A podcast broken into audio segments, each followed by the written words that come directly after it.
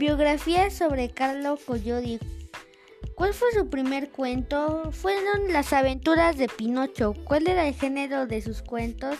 Infantil. ¿Dónde nació? nació el 24 de noviembre de 1826. Florencia, Gran Ducado de Toscana.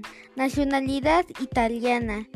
Ocupaciones. Fue periodista y escritor y murió el 26 de octubre de 1890 de 68 años en Florencia, Reino de Italia.